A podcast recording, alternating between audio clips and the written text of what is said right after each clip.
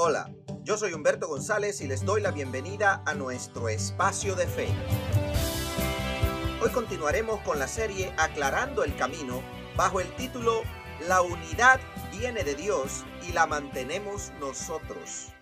Una de las palabras más populares en los últimos meses ha sido unidad. Fue una palabra clave para las elecciones y ha sido parte de las declaraciones del nuevo presidente Joe Biden en una multitud de ocasiones. La nación está dividida y la forma de sanarla es supuestamente a través de un mensaje de unidad. Aunque sabemos que se necesita mucho más que esto, pues hay toda una estrategia diabólica tratando de destruir los fundamentos de nuestra nación, la sociedad y la iglesia también. Por eso este término forma parte de nuestra misión como iglesia, que es guiar personas a crecer en unidad, alcance, discipulado y servicio. Y hoy nos vamos a enfocar en la unidad. Aunque por supuesto sabemos que un solo mensaje para hablar de este tema en el contexto cristiano no es suficiente, así que le estaremos dedicando dos episodios a esta palabra en específico, la unidad, a este tema tan importante. Y por supuesto que la necesidad de unidad no es algo de estos tiempos. Una de las oraciones clásicas de Jesús se enfoca en pedir al Padre que nos ayude en esta área. El contexto en el que Jesús hace esta oración es muy importante y por eso queremos discutirlo. Lo encontramos allí en Juan 16. Jesús estaba hablando acerca de su muerte y después de explicarle la necesidad de su partida allí a sus discípulos para que ellos pudieran recibir el Espíritu Santo, les añade algo que Jesús consideraba muy problemático. En su conocimiento del futuro, ve que en el momento de la prueba, en el momento difícil, cada uno iba a correr por su lado y lo iban a dejar solo. Triste, ¿verdad? Así es como lo describe Jesús con sus propias palabras allí en Juan 16 del 32 al 33. Dice así, miren que la hora viene y ya está aquí, en que ustedes serán dispersados y cada uno se irá a su propia casa y a mí me dejarán solo. Sin embargo, solo no estoy, porque el Padre está conmigo.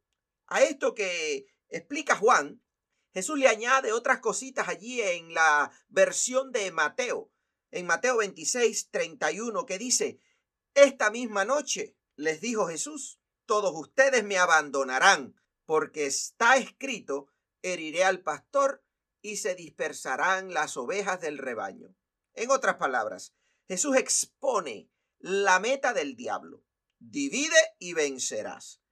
Él es como un depredador tras una manada buscan dividir, buscan separar a los miembros de la manada porque así se les hace mucho más fácil atrapar a alguno y comérselos.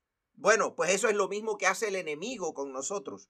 Busca a través del susto y el descuido nuestro dividirnos, porque sabe que mientras permanezcamos unidos entre nosotros y con Dios, no podemos ser detenidos. Así que luego que Jesús presenta a sus discípulos esta realidad, pide a Dios con las palabras que encontramos en Juan 17:11. Ya no voy a estar por más tiempo en el mundo, pero ellos están todavía en el mundo, y yo vuelvo a ti. Padre Santo, protégelos con el poder de tu nombre, el nombre que me diste, para que sean uno lo mismo que nosotros.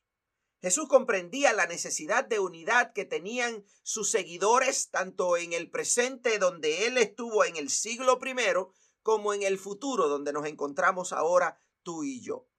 Y sigue orando por nosotros, los que habríamos de creer a través de la predicación de los apóstoles. Y sigue allí en Juan 17 del 20 al 23, dice, no ruego solo por estos, hablando de sus discípulos, ruego también por los que han de creer en mí por el mensaje de ellos, para que todos sean uno.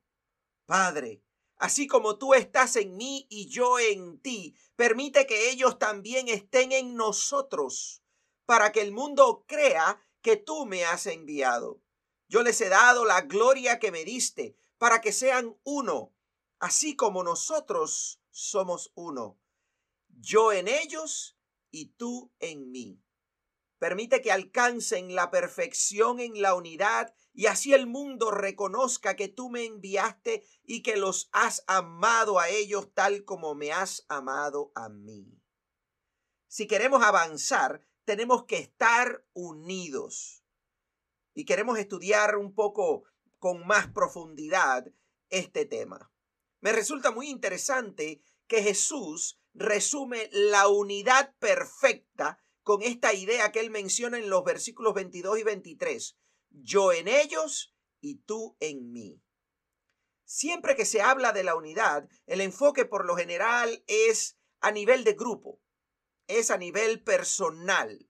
Pero según Jesús, la unidad perfecta incluye a Dios. Así que para crecer en unidad y llegar a ser la clase de discípulos que Dios quiere que seamos, necesitamos estar en unidad con Dios y como iglesia. Y hoy comenzaremos por el principio, afirmando nuestra alianza y unidad con Dios. Jesús es nuestro mejor ejemplo para entender nuestra unidad con Dios.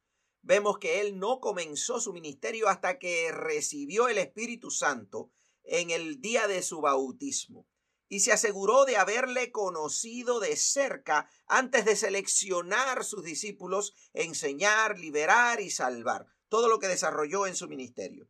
Porque la unidad no es perfecta hasta que Dios está presente y reinando. Por eso Jesús insistió a sus discípulos no comenzar a funcionar como iglesia hasta recibir su espíritu. Y lo encontramos allí en Hechos 1, 4 al 8, hablando de Jesús. Dice, una vez, mientras comía con ellos, les ordenó, no se alejen de Jerusalén, sino esperen la promesa del Padre, de la cual les he hablado. Juan bautizó con agua, pero dentro de pocos días ustedes serán bautizados con el Espíritu Santo. Entonces los que estaban reunidos con él le preguntaron, Señor, ¿es ahora cuando vas a restablecer el reino a Israel? No les toca a ustedes conocer la hora ni el momento determinados por la autoridad misma del Padre, les contestó Jesús. Pero cuando venga el Espíritu Santo sobre ustedes, recibirán poder y serán mis testigos tanto en Jerusalén como en toda Judea y Samaria y hasta los confines de la tierra. Miren, en otras palabras, lo que le da poder a nuestra unidad como persona, como iglesia, es que Dios mismo está en cada uno de nosotros y entre nosotros. Entonces, ¿cómo cultivamos nuestra unidad con Dios? Lo primero es reconocer que nuestra reconciliación con Dios, esa paz, fue ganada por el sacrificio de Jesús allí en la cruz cuando pagó por nuestros pecados, por los pecados de toda la humanidad, y fue sellada con su espíritu al derramarlo sobre la iglesia allí en Pentecostés y sobre nosotros cuando nos entregamos a Él. Lo que nos queda es cultivar esa relación de unidad que se nos ha confiado porque la unidad viene de Dios. Dependió siempre de Él. Nosotros no éramos capaces de podernos reconciliar con Dios por nuestro esfuerzo, porque somos malos por naturaleza, porque nosotros pecamos constantemente y Dios es santo, así que no puede haber una conexión, una relación y mucho menos una unidad entre las tinieblas y la luz, entre lo santo y lo impuro. Así que Él hizo todo el trabajo de la reconciliación y nos dio la alternativa para que nosotros la aceptáramos o no, para que nosotros le buscásemos, para que nosotros nos relacionáramos con Él. Y en esta relación es que nosotros podemos continuar cultivando lo que Dios ya nos ha dado, esa posesión, esa bendición ese privilegio de poder tener una unidad, una reconciliación, una cercanía, una armonía con nuestro Creador, con nuestro Dios, con nuestro Salvador. Entonces, ¿cómo es que se desarrolla? ¿Cómo es que nosotros podemos seguir cultivando esa unidad que ya Dios nos ha proporcionado? ¿Cómo mantenemos esa reconciliación? cómo nosotros podemos mantenernos en paz con Dios y en armonía con Él. Bueno, yo solamente voy a presentar tres elementos fundamentales. Y el número uno es buscando su presencia cada día. Una buena relación se desarrolla sobre la base de una buena comunicación. Y no es posible que nosotros querramos pretender ser cristianos, ser creyentes, ser seguidores de Cristo, eh, amar a Dios y toda esta serie de cosas si nosotros no le buscamos. Es como una relación matrimonial. No es posible tener una relación matrimonial saludable si no hay una buena comunicación entre los esposos. Así tampoco podemos esperar a tener una buena relación con Dios si no nos comunicamos con Él con frecuencia. Y eso se hace básicamente a través de la oración, a través de nuestras conversaciones diarias con Dios. El que no dejemos pasar un día sin que hablemos con Él, sin que escuchemos su voz a través de su palabra, la Biblia. Eso es importante, buscar su presencia todos los días. Y el otro elemento es adorando en lo personal y como iglesia. Cuando nosotros entendemos que nuestra relación no es a nuestro mismo nivel con otro ser humano, sino que es con Dios, entonces nos damos cuenta que no debe ser una relación de simplemente amiguitos. Es una relación entre la criatura y el creador, entre nosotros como seres humanos y Dios. Nosotros somos para ser amados y Dios nos ama. Dios es para ser amado, pero es también para ser adorado. Así que no es posible nosotros tener una relación con Dios saludable si no le adoramos en lo personal y también como iglesia. ¿Cómo lo podemos hacer en lo personal? Mire, mantenga una actitud de alabanza y de adoración con Dios durante todo el día, durante todo su tiempo. Mira, aunque esté en su casa, ponga música cristiana, cántele una canción aunque esté desafinado, bendice a Dios, di cosas bonitas acerca de Él y dile cosas bonitas a Él. Mira, cuando vayas en tu carro, cuando estés en tu casa, cuando estés en el trabajo, si te es posible, mantén un ambiente de alabanza y de adoración a tu alrededor. Escucha y canta música cristiana donde quiera que estés. ¿Por qué? Porque es importante que tú desarrolles a tu alrededor toda esta atmósfera en la cual cada día el Señor pueda ver en ti un corazón de adorador. No importa si tienes una voz de sirena o una voz de sapo, lo que Dios quiere ver es tu corazón que le adora. Y tenemos que hacerlo también a modo de iglesia, porque tenemos que entender que no somos como gente aislada. Tú y yo fuimos creados en sociedad en conjunto y como tal también Dios busca que le adoremos como familia, como iglesia. Es como cuando nosotros queremos tener de vez en cuando esa reunión familiar y sentarnos todos a la mesa y comer juntos.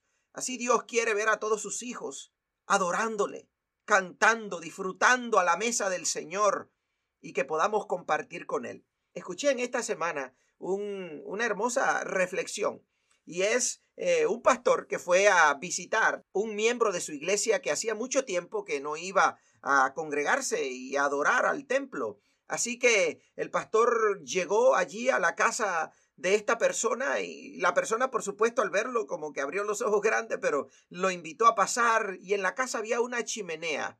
Se sentaron ambos y estaban bien calladitos. El pastor estaba en silencio mirando a la chimenea y de momento pues tomó un carboncito y lo aisló del resto del fuego. Y siguieron ahí en silencio. Y el pastor eh, dejó que se apagara el carboncito, pero ¿sabe qué? Después que el carboncito se apagó, lo retornó a la hoguera, lo puso de nuevo en la chimenea y ¿qué sucedió? Volvió a encenderse. Me gustó la ilustración más que nada porque luego que esto pasó, sin decir una palabra, el pastor se puso de pie, se despidió, cuando entonces esa persona que se había aislado del resto de la iglesia por ya mucho tiempo, le dijo, Pastor, gracias porque me ha dado una enseñanza inolvidable sin palabras. Nos vemos el domingo. Y me encantaría poder ver que todas las personas que han dejado de asistir a la iglesia, que ya no se congregan, que, que, hace mucho tiempo que no adoran a Dios junto con el resto de la congregación, pues puedan tener este nivel de comprensión de lo importante que es adorar a Dios como iglesia y que regresaran.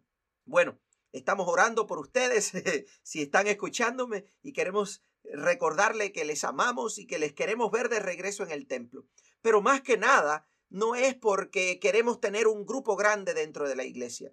Es porque queremos agradar a Dios también como familia, como sus hijos. Queremos estar juntos para adorarle. Y eso es algo que cultiva y enriquece y fortalece nuestra unidad con Dios. Finalmente, el tercer elemento es que nosotros cultivamos esa unidad obedeciendo la voz de su espíritu en nosotros. Porque quiero decirle, si no lo había escuchado, que usted es un templo del Espíritu Santo y como tal, Dios quiere que usted también se comporte y viva. Si prestamos atención, nos daremos cuenta que Dios nos aconseja cada día y nos conviene obedecerle, porque tenemos que recordar quién es Él.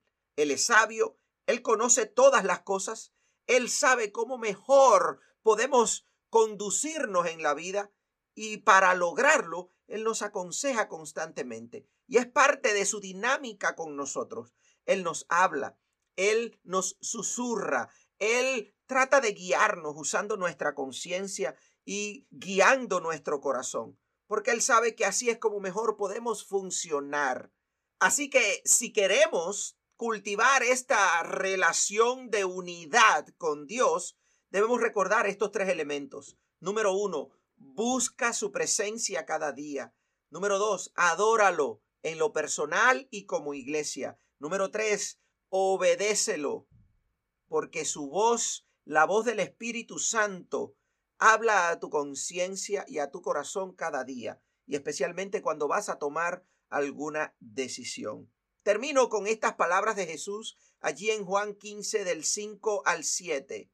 Yo soy la vid y ustedes son las ramas. El que permanece en mí, como yo en él, dará mucho fruto. Separados de mí, no pueden ustedes hacer nada. El que no permanece en mí es desechado y se seca, como las ramas que se recogen, se arrojan al fuego y se queman. Si permanecen en mí y mis palabras permanecen en ustedes, pidan todo lo que quieran y se les concederá. Mis amados, si queremos realmente recibir de Dios, ver la gloria de Dios, sentir que estamos en unidad con Dios, si queremos crecer en este proceso para llegar a ser ese discípulo de Cristo que extiende su reino, que le representa bien, entonces tenemos que buscar cultivar nuestra unidad con Él, porque así tendremos mucho fruto, porque así estaremos listos también para ser una buena influencia en los demás. En tu vida, Dios debe ser lo primero. Si así te conduces, te irá bien.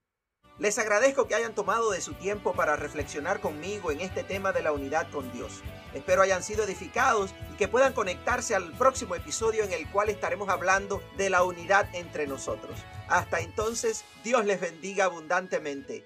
Chao.